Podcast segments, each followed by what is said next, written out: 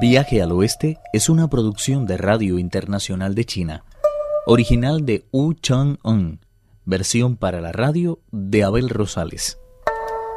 Primera parte. El gran sabio Sun, tras elevarse hacia lo alto y mover ligeramente el cuerpo, fue a parar a la montaña del viento negro. Miró con detenimiento y comprobó que se trataba de un lugar realmente espléndido, sobre todo en aquella época del año. Infinidad de arroyos fluían por doquier entre riscos de inmarcesible belleza. El peregrino estaba disfrutando de la belleza del paisaje, cuando de pronto descubrió a tres monstruos sentados en el suelo. El del centro era muy moreno, el de la izquierda no podía negar que fuera taoísta, y el de la derecha se trataba a todas luces de un hombre de letras. El moreno, visiblemente satisfecho, dijo Ayer me topé con un tesoro al que no dudo en considerar la túnica bordada de Buda.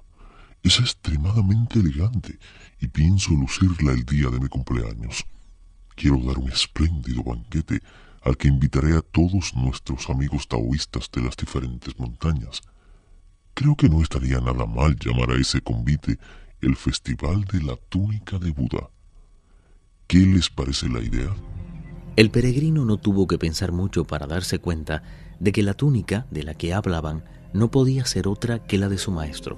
Incapaz de controlar el enfado, abandonó su escondite y se lanzó sobre los tres desconcertados amigos al tiempo que blandía amenazante la barra de hierro. ¡Maldito monstruo! Así que fuiste tú que robaste el tesoro de mi maestro.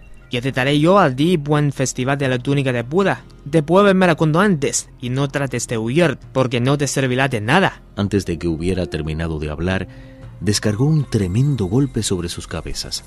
El moreno logró escapar, montándose en el viento. Otro tanto hizo el taoísta, cabalgando en una nube. Solo al literato le fue imposible la huida. El golpe le agarró de lleno y resultó muerto en el acto.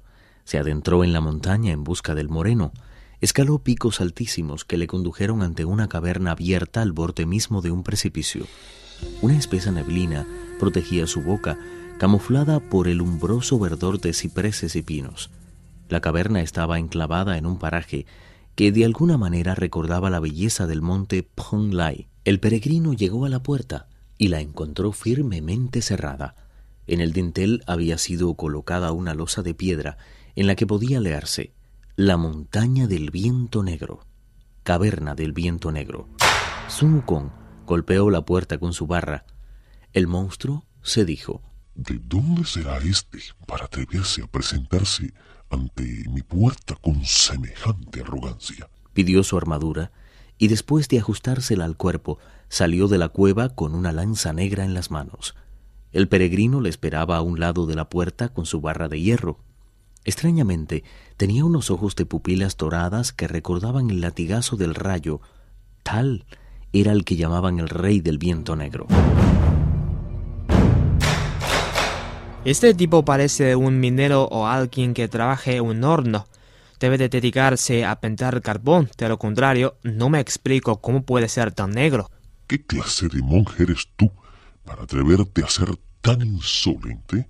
Menos hablar y devuélveme inmediatamente la túnica de mi maestro. ¿De qué monasterio eres y dónde perdiste la túnica de la que hablas para venir a exigirme su devolución? Mi túnica se encontraba en los aposentos de la parte de atrás del templo de Kuan Yin, al norte de aquí.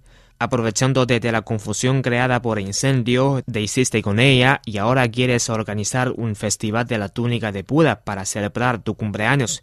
No lo puedes negar. Devuélvemela y te perdonaré la vida. De lo contrario, allanaré la montaña del viento negro y destruiré tu caverna. Te aseguro que no quedará ni uno solo de tus demonios. Admito que me llevé la túnica. ¿Y qué? ¿Qué piensas hacer para que te la devuelva? No sé ni de dónde eres ni cómo te llamas.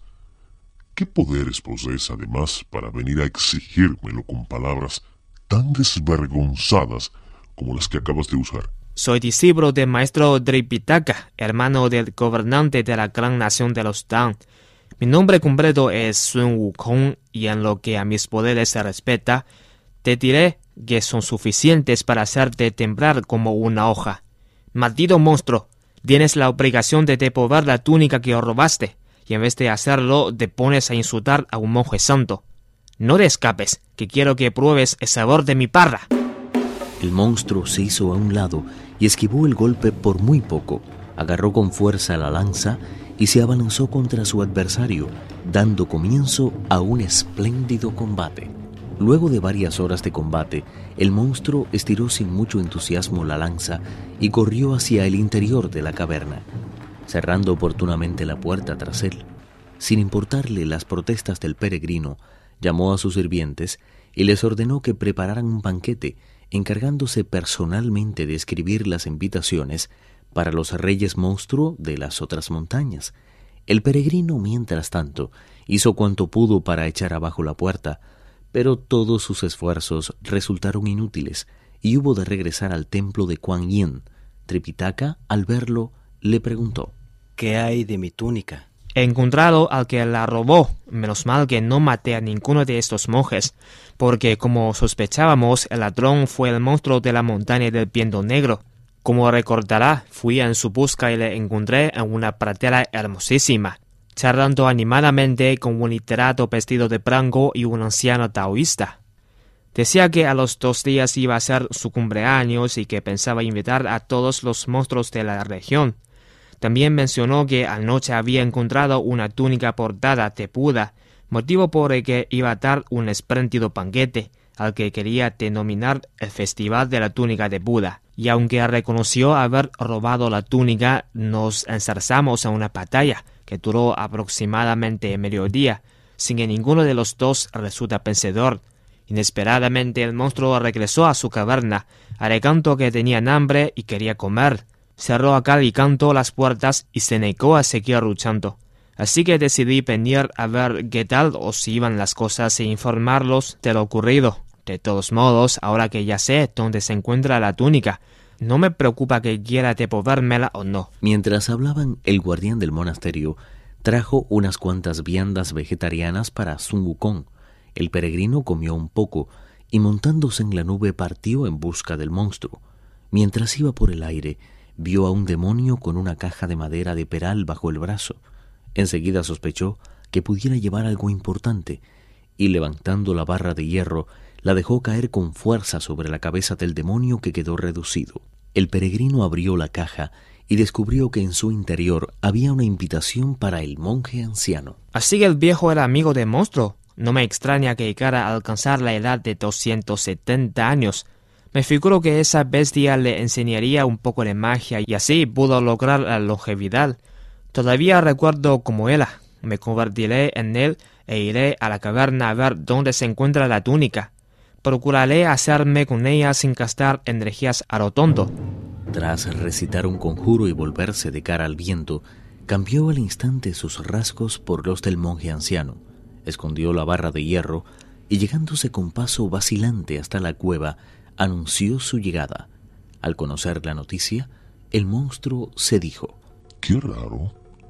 Acabo de enviarle la invitación. No ha tenido ni tiempo de recibirla. ¿Cómo ha podido venir tan deprisa un hombre tan entrado en años como él? Lo más seguro es que el Sun Wukong le haya pedido que venga a por la túnica. Así que escóndanla inmediatamente y no se la dejen ver. Viaje al Oeste, uno de los cuatro grandes clásicos de la literatura china. Versión para la radio Abel Rosales. Actuaron en este capítulo Juan Carlos Zamora y Pedro Wang. Esta es una realización de Abel Rosales, quien les habla, para Radio Internacional de China.